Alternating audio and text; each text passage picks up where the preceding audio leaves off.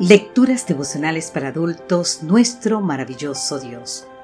Cortesía del Departamento de Comunicaciones de la Iglesia Dentista del Séptimo Día Gascue en Santo Domingo, capital de la República Dominicana.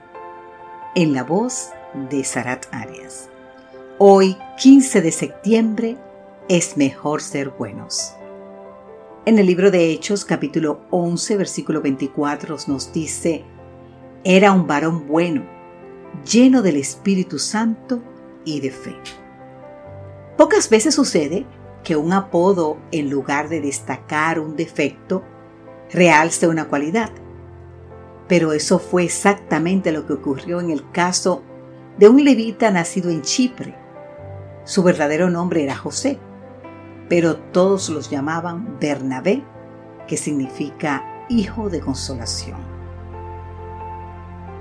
La primera vez que escuchamos de él en el Nuevo Testamento, lo vemos vendiendo una propiedad con el fin de ayudar a la gente necesitada en la iglesia de Jerusalén. Vaya ejemplo de liberalidad.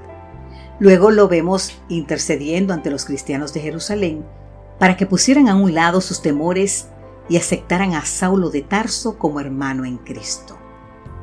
Esta no era tarea fácil, pues como sabemos, Saulo había aterrorizado a las iglesias antes de su encuentro con el Señor camino a Damasco. Ahora bien, ¿qué hizo Bernabé para ayudarlo? Bernabé se encargó de llevar a Saulo ante los apóstoles y allí les contó cómo Saulo había visto al Señor en el camino, cómo había hablado con él y con qué valor había predicado en Damasco en el nombre de Jesús. Te invito a leer más sobre esto en el libro de Hechos capítulo 9. Con razón a Bernabé lo llamaban hijo de consolación. Pero el servicio de Bernabé no termina ahí. Más adelante leemos de la manera maravillosa como Dios prosperó la obra de la predicación en Antioquía. La mano del Señor estaba en ellos, con ellos, y gran número creyó y se convirtió al Señor. Aquí enviaron los dirigentes de la iglesia para que ayudara.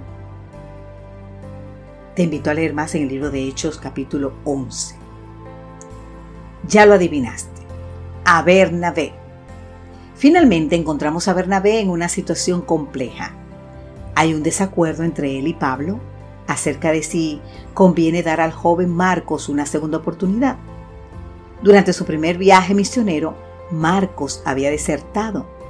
Ahora los dos predicadores se disponían a realizar su segundo viaje misionero. ¿Quién crees que propuso dar al joven Marcos una segunda oportunidad? También adivinaste, Bernabé. Gracias a esa segunda oportunidad, hoy tenemos el Evangelio de según San Marcos. Y qué interesante, gracias a esa segunda oportunidad, el mismo apóstol Pablo, cuando esperaba su martirio en una cárcel romana, le escribió a Timoteo, Toma Marcos y tráelo contigo, porque me es útil para el ministerio. Te invito a leer más sobre esto en el libro de 2 de Timoteo capítulo 4.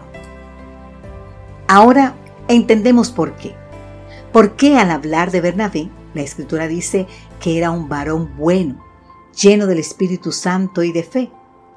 Definitivamente es mejor ser buenos que ser grandes. ¿Usted escuchó bien? Yo se lo voy a repetir. Es mejor ser buenos que ser grandes. Entonces digamos, Padre amado, oro a ti para que hagas de mí una persona buena, llena del Espíritu Santo y de fe. Al igual que el Señor Jesús Quiero vivir no para ser servido, sino para servir. Amén, Señor.